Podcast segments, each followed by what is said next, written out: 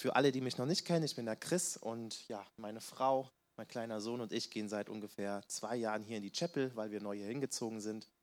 Ähm, und ja, ich freue mich einfach heute hier zu sein und ja, wie Niklas es gesagt hat, dass wir wieder ja, in das Herzstück reinschauen können, Gottes Wort. Ähm, ich möchte direkt starten und ich habe uns mal ein paar Bilder von berühmten Persönlichkeiten mitgebracht. Und da brauche ich mal eure Hilfe, dass wir diese Persönlichkeiten mal äh, entziffern und beim Namen nennen und ja, welche Persönlichkeiten das auch so sind, was die so machen. Ja. Okay, okay, okay, stopp. Ich sehe schon, du bist voll der Experte und könntest jetzt alle runterrattern. Machen wir mal weiter. Wer kennt noch jemanden? Ja. Ja. Ja. Okay, ganz hinten. Heidi Klum unten links, okay. Und die zwei Mädels. Ja. Lisa und Lena. Und was machen Lisa und Lena?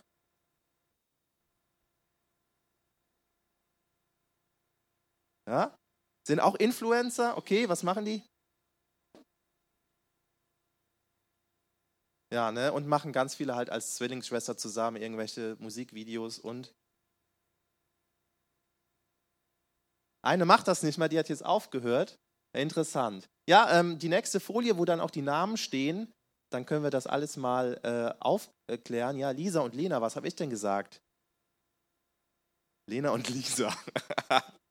ja, ähm, und wie ihr schon richtig sehen könnt, das sind ja alles ganz berühmte Persönlichkeiten. Wir kannten sofort die Namen. Und jetzt mal die Frage, was meint ihr, mit welchen Mitteln haben diese Leute es geschafft, so berühmt zu werden. Einfach mal reinrufen. Wir sind ja hier nicht in der Schule, ne? Training, Körper, okay. Social Media.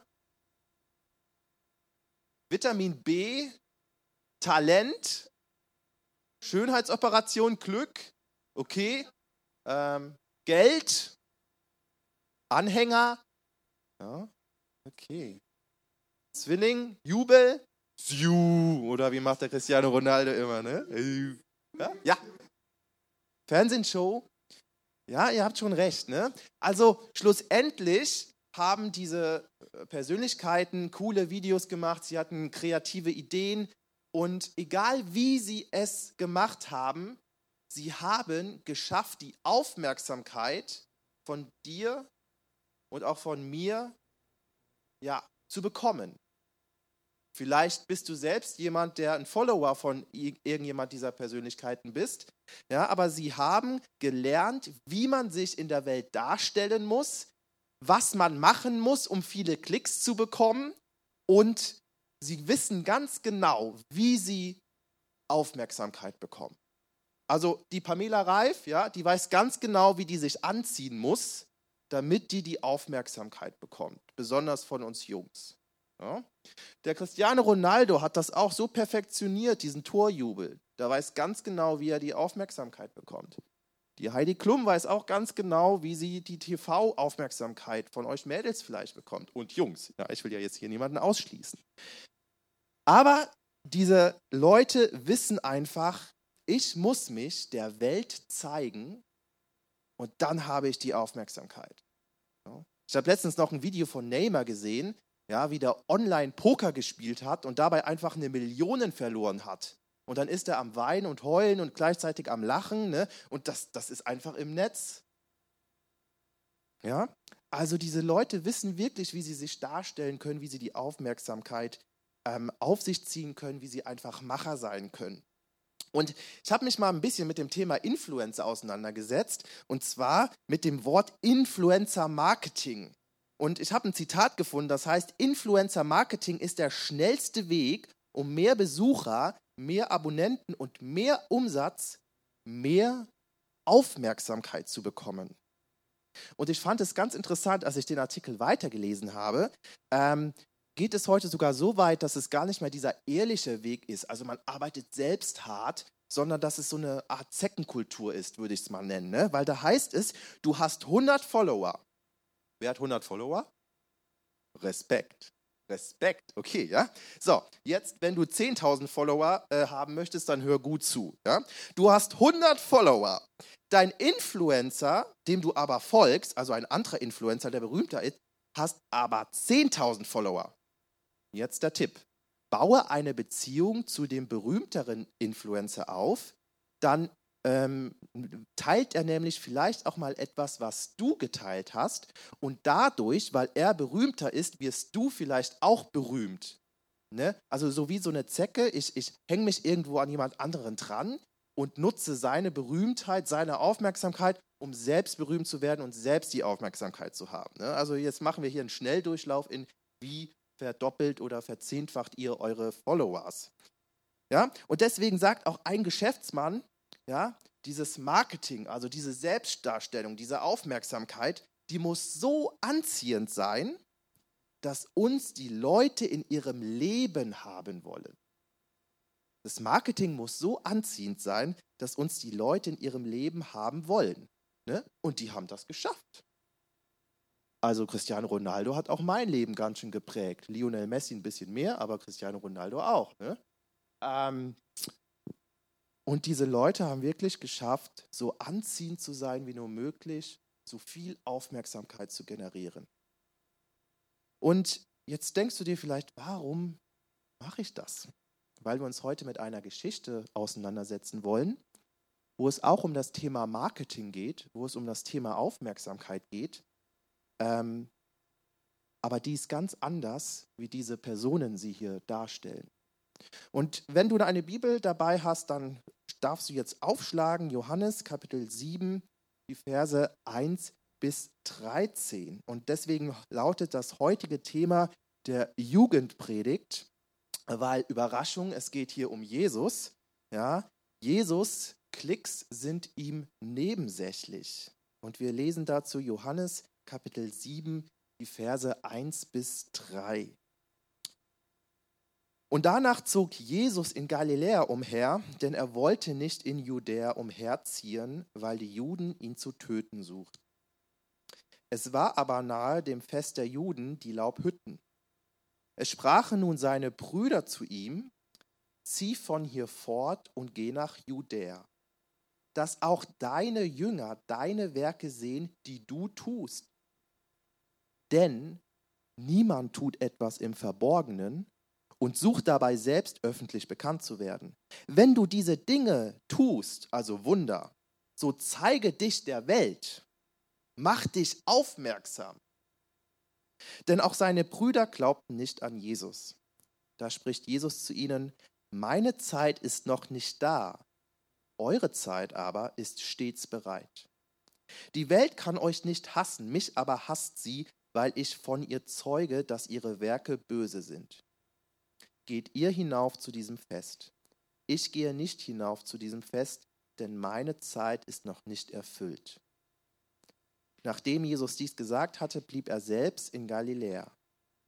Als aber seine Brüder hinaufgegangen waren, da ging auch er hinauf zum Fest, nicht öffentlich, sondern wie im Verborgenen. Die Juden nun suchten ihn auf dem Fest und sprachen, wo ist jener, wo ist Jesus? Und viel Gemurmel war über ihn unter den Volksmengen, und die einen sagten, er ist gut, andere sagten nein, sondern er verführt die Volksmenge.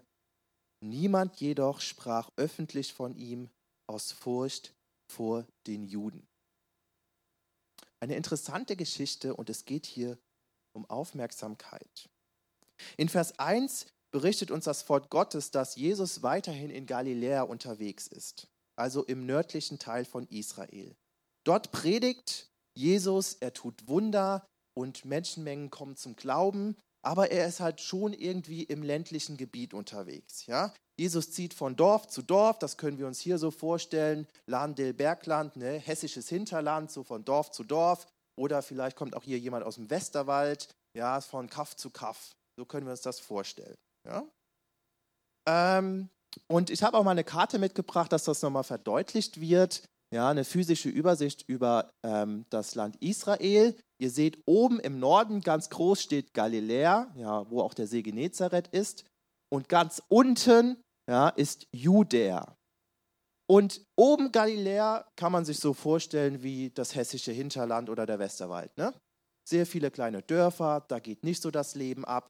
Und in Judäa, da ist aber Jerusalem, die Hauptstadt, da geht richtig das Leben ab.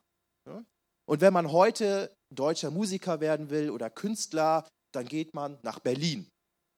Man bleibt nicht in Herborn.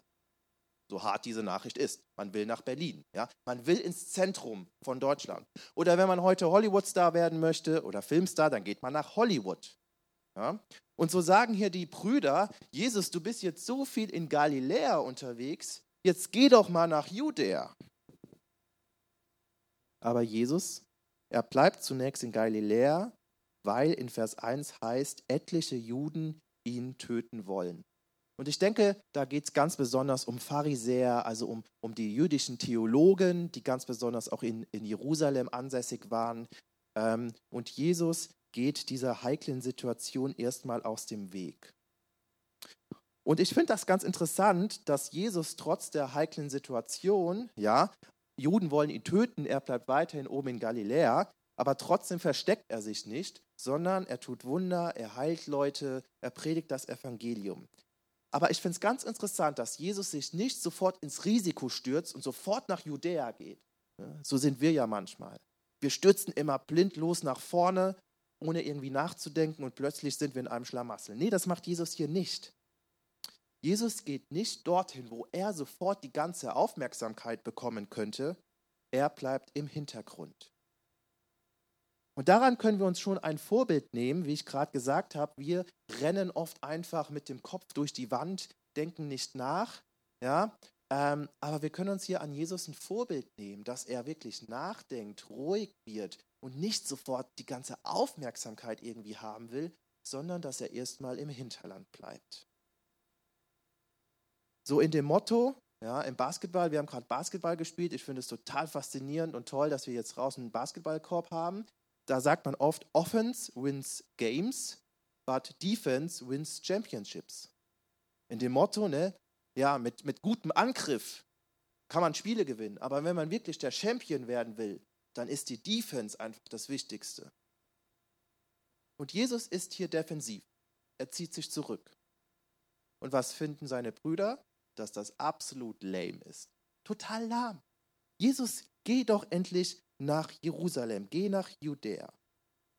Sie verstehen, dass Jesus ein Prophet ist, dass er bekannter werden möchte, aber ihnen ist vollkommen schleierhaft, warum Jesus nicht die Möglichkeiten, die er hat, auch in Jerusalem zeigt, in Judäa. Und sie sagen, Jesus, wenn du schon diese ganzen Wunder tust, ja, dass du 5000 Menschen, Männer, Frauen plus Kinder satt gemacht hast, zeigt das doch in Jerusalem. Also die Brüder, das sind eigentlich richtige Influencer, die haben richtig Ahnung von Marketing, von Öffentlichkeitsarbeit und obwohl sie nicht an Jesus glauben, wie es in dem Vers ähm, auch heißt, geben sie ihm dennoch diesen Tipp. Und ich finde auch ganz interessant die Bemerkung, die in Vers 2 genannt wird. Da lese ich nochmal vor. Vers 2. Es war aber nahe das Fest der Juden, die Laubhütten. Weiß jemand, was das Fest der Laubhütten ist?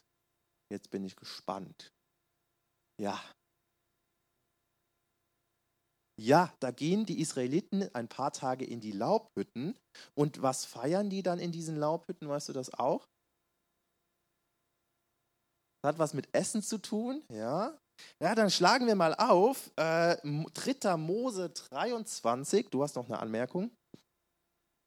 Sabbat, der Sabbat fällt da auch rein, aber das ist ein extra Tag in der Woche. Das Laubhüttenfest ist ein Fest einmal im Jahr. Ähm, aber das ist überhaupt nicht schlimm, dass wir das noch nicht wissen. Wir schlagen einfach gemeinsam drittes Buch Mose, Kapitel 23 auf und ich lese die Verse 39 bis 43. Dritter Mose, Kapitel 23, die Verse 39 bis 43.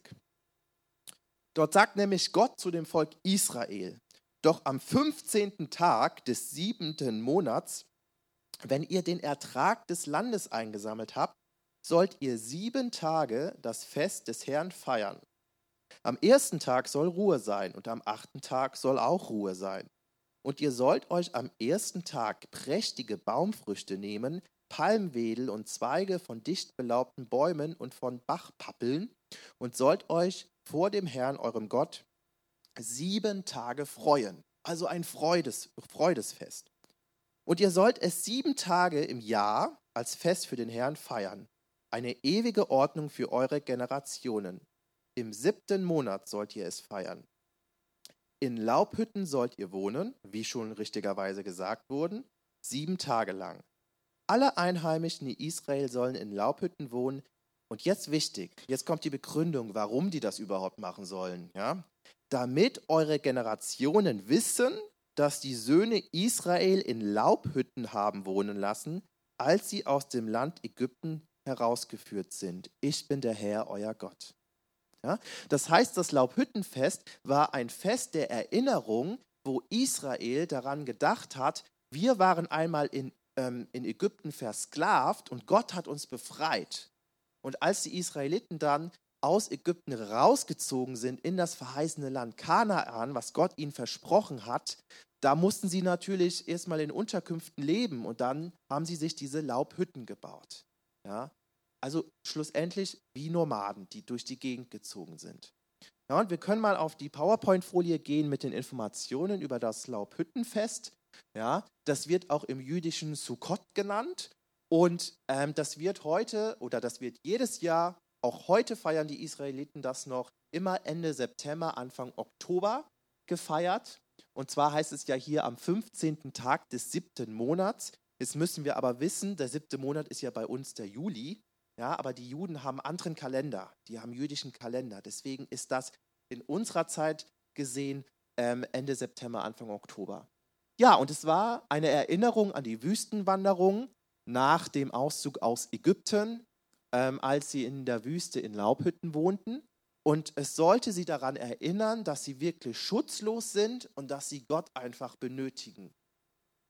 Ja, es war auch eine Erinnerung an die Vergänglichkeit von Erfolg und Reichtum. Ja, wenn man in so einem riesigen Big House wohnt und plötzlich für eine Woche in so eine Laubhütte umzieht, sollte der Mensch dadurch einfach nochmal erfahren, boah, alles, was ich habe, kommt von Gott. Und das wurde gebaut aus Palmwedel, Zweigen von Laubbäumen und Bachweiden. Und die Laubhütte wird im Inneren sehr, sehr reich geschmückt. Da habe ich gerade gleich auch noch Bilder, die wir hier sehen können. So sieht eine Laubhütte aus, links und rechts innen eine Laubhütte, wo das geschmückt wird. Ja? Und dieses Fest ist eines der drei größten Feste in Israel. Und auch heute feiern die Juden das noch jedes Jahr. Ja?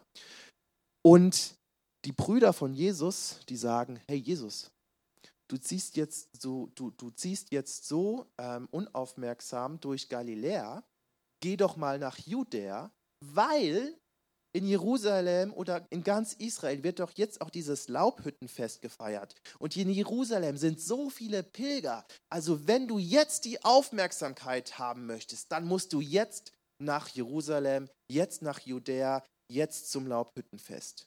Dräng dich nach vorne, Jesus. Hol dir die Aufmerksamkeit Hol dir die Publicity. Doch Jesus, haben wir hier im Text gelesen, ist vollkommen anders. Er drängt sich nicht bei der ersten Gelegenheit sofort nach vorne. Und diese zurückhaltende Einstellung ist eine ganz tolle Charaktereigenschaft von Gott, von Jesus. Und er ermutigt uns in der Bibel immer wieder, genauso zurückhaltend, ruhig und sanft ähm, im Hintergrund unser Leben zu leben. Und deswegen lautet der erste Punkt für heute, leise ist weise. Also leise zu sein ist weise. Das ist göttliche Perspektive. Und wisst ihr, wir lernen in der Welt, wir müssen uns immer nach vorne drängen, immer die Aufmerksamkeit haben, so viele Follower wie möglich versuchen zu generieren. Und Jesus möchte uns hier heute deutlich machen, das ist eigentlich gar nicht der Wille Gottes für uns Menschen, sondern leise ist weise. Und ich möchte das anhand von drei Beispielen aus der Bibel mal verdeutlichen. Die erste Bibelstelle ist Matthäus Kapitel 6, die Verse 1 bis 4. Matthäus Kapitel 6, die Verse 1 bis 4. Dort wird schön deutlich, dass es Jesus nicht immer um die ganze Aufmerksamkeit geht, sondern um Zurückhaltung, um ja ein leises Handeln im Hintergrund. Matthäus Kapitel 6, die Verse 1 bis 4.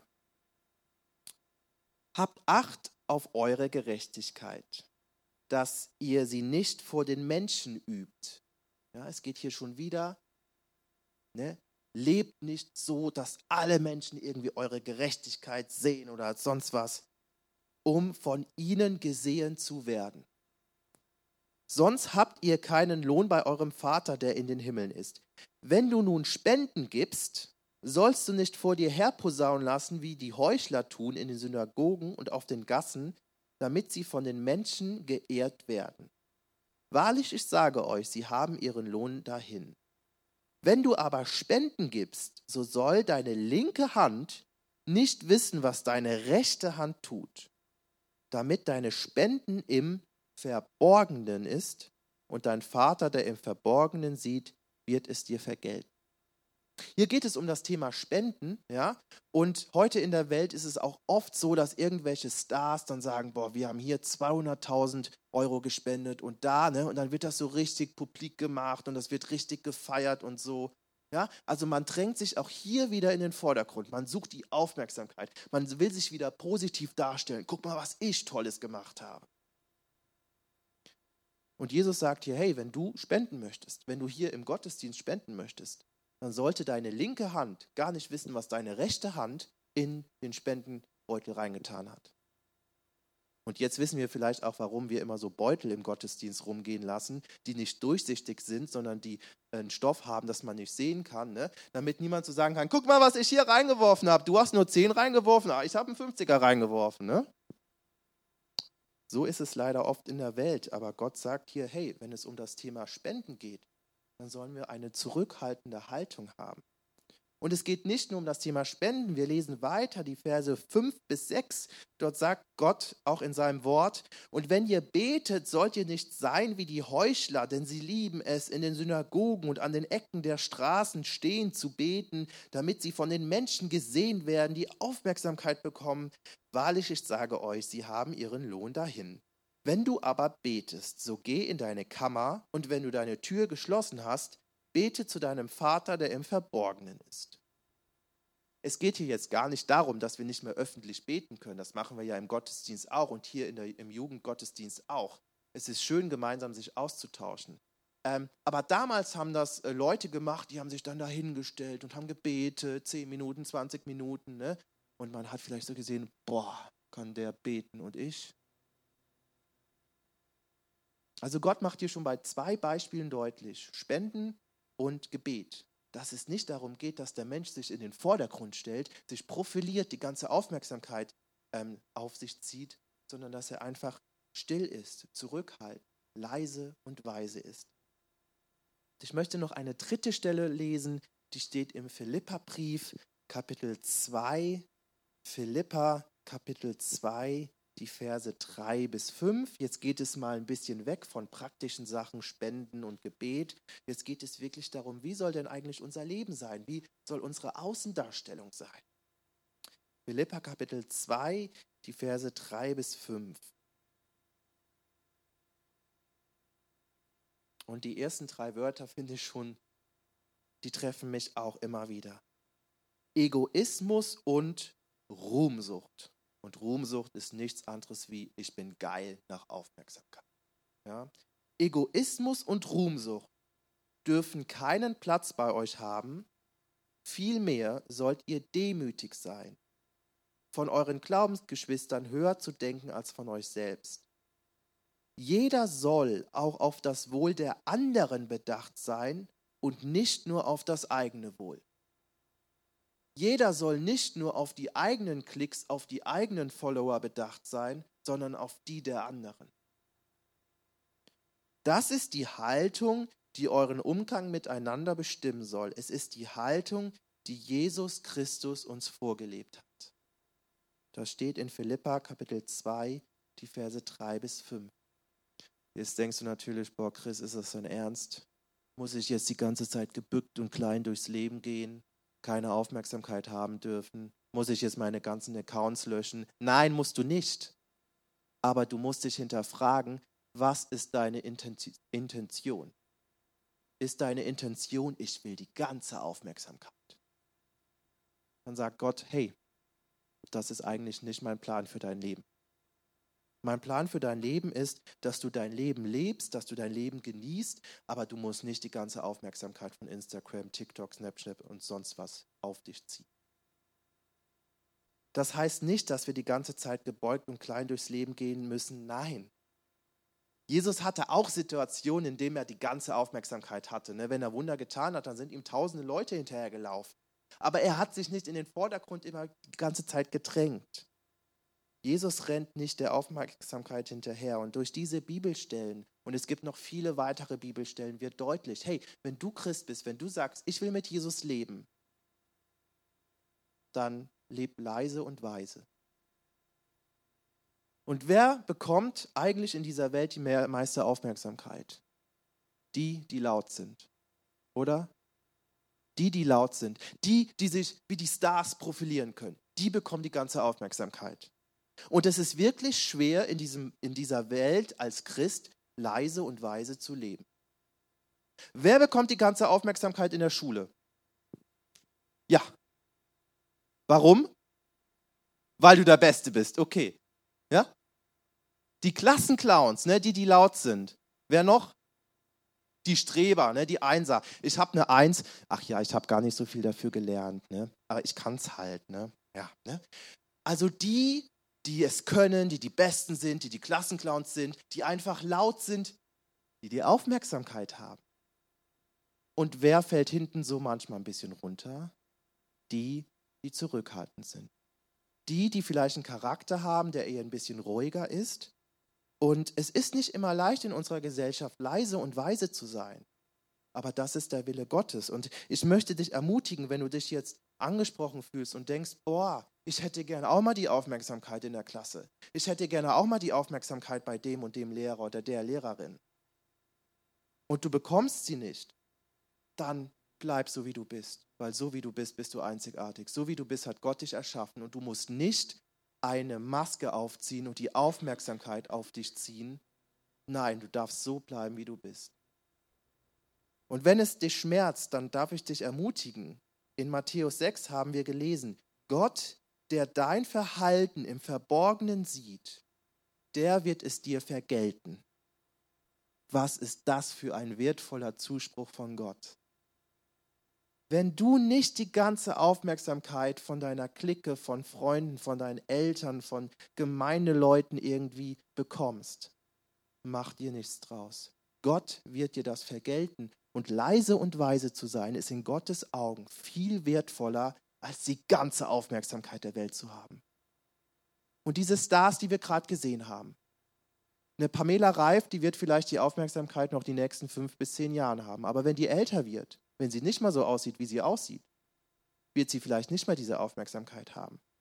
Cristiano Ronaldo, der jetzt in Saudi-Arabien spielt, der hat auch nicht mal die Aufmerksamkeit, wo er noch hier in Europa gespielt hat. Und wenn er aufhört mit dem Fußball, dann hat er auch keine Aufmerksamkeit mehr.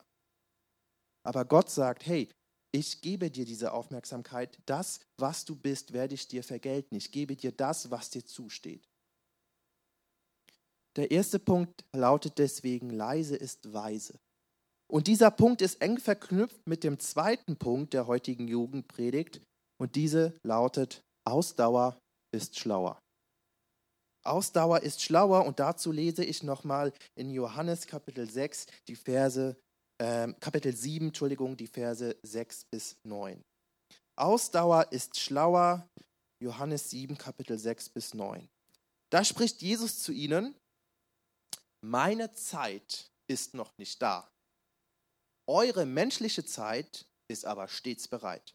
Die Welt kann euch nicht hassen, mich aber hasst sie, weil ich von ihr zeuge, dass ihre Werke böse sind. Geht ihr hinauf zu diesem Fest. Ich gehe nicht hinauf zu diesem Fest, denn meine Zeit ist noch nicht erfüllt. Nachdem er dies gesagt hatte, blieb er selbst in Galiläa. Schon wieder so eine merkwürdige Aussage von Jesus. Ne? Meine Zeit ist noch nicht da. Ganz interessant. Wisst ihr, wie lange Jesus auf der Welt gelebt hat? Wann ist er ungefähr gestorben? Mit wie vielen Jahren? Mit 33 Jahren. Wann hat Jesus angefangen zu wirken? Also wirklich Wunder zu tun, ähm, das Evangelium zu verkündigen? Ja. Na ja, in dem Tempel, sehr gut, da wissen wir eine Geschichte. Aber so richtig, so als Beruf, hat er das erst mit 30 Jahren gemacht. Das heißt ungefähr, also das sind grobe Vermutungen, ja. Aber das heißt, Jesus hat ungefähr drei Jahre in Israel gewirkt. Wie lange dauert so eine Legislaturperiode vom Bundeskanzler? Ne? Vier Jahre. Und der macht dann so viel wie möglich, ne, um das Land weiterzubringen. Und Jesus sagt hier, ich bin jetzt 30 Jahre alt, meine Zeit ist noch nicht gekommen. Und er wusste, dass er nicht viel Zeit auf der Welt hat. Aber Jesus ist hier geduldig, er hat Ausdauer, denn er weiß, auch wenn ich nur kurz wirke, das wird die ganze Welt verändern. Und ich muss nicht die Aufmerksamkeit haben, das, was ich tue und wie ich es tue, hat so eine göttliche Macht, das wird die ganze Welt verändern. Und da trifft Jesus auch bei uns Menschen wieder ins Schwarze, weil er sagt auch, eure Zeit ist stets bereit. In dem Motto, ihr Menschen, ihr sagt, ich will es jetzt, sofort. Ne? 3, 2, 1, meins, eBay, Amazon, Klick, sofort Bestellung, morgen da. Zack. Wir haben auch gelernt in unserer Gesellschaft, nicht mehr geduldig zu sein, Ausdauer zu haben. Ja, ich muss euch jetzt leider ne, enttäuschen. Ich bin ja Sportlehrer. Ich bin gestern nochmal den Cooper-Test gelaufen. Und was muss ich mir da immer anhören, ey? Leute, im Ernst, das sind zwölf Minuten. Oh, ne? Ihr habt keine Ausdauer im 12-Minuten-Lauf. Ja, ja, ja. Ne? Aber wisst ihr was? Ich habe auch keine, Aus, äh, keine, keine, keine Geduld beim Laufen. Mag ich nämlich auch nicht so gerne. Aber das spiegelt eigentlich das wieder. Ausdauer ist schlauer. Ähm, wir Menschen wollen immer alles sofort.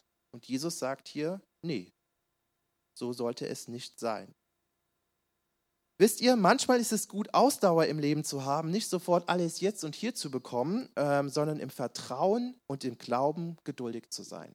Und ich möchte einfach mal zwei Geschichten aus meinem Leben erzählen, wo ich das verdeutlichen möchte.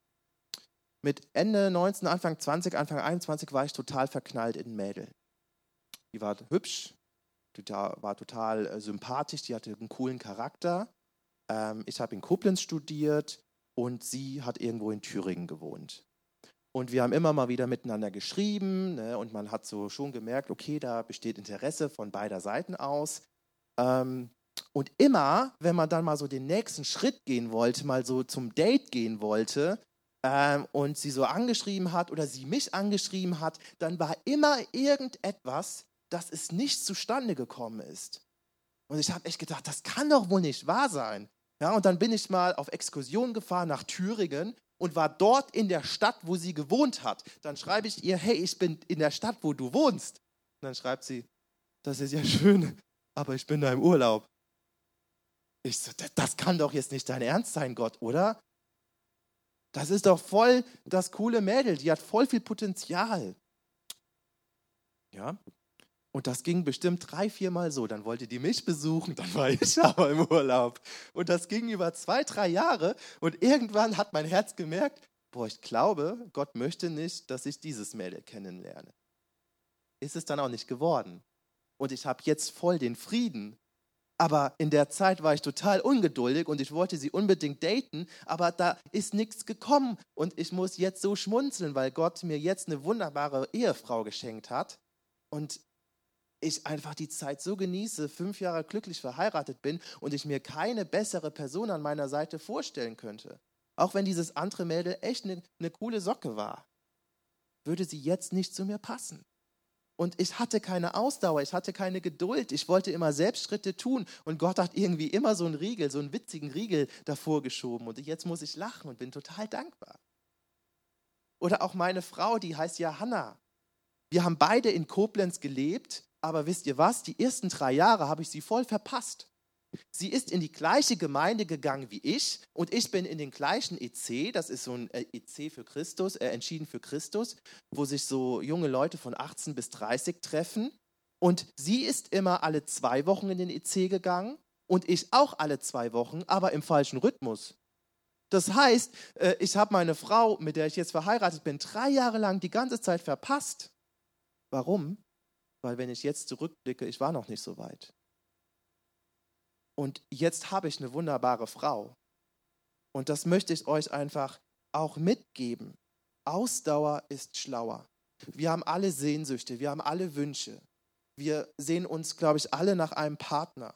Und so oft habe ich persönlich den Fehler gemacht, dass ich aktiv geworden bin und die ganze Zeit auf die Suche gegangen bin. Und irgendwie hat mich das total ja, unwohl gemacht oder unruhig. Und Gott hat gesagt, hey, Ausdauer ist schlauer. Leg doch mal einen Gang zurück. Such nicht die ganze Aufmerksamkeit. Lass mich doch mal machen. Und in Sprüche 16, Vers 3 heißt es, vertraue Gott deine Pläne an. Er wird dir Gelingen schenken. Oder eine andere Übersetzung lautet, lass Gott dich führen, vertraue ihm, dann handelt er.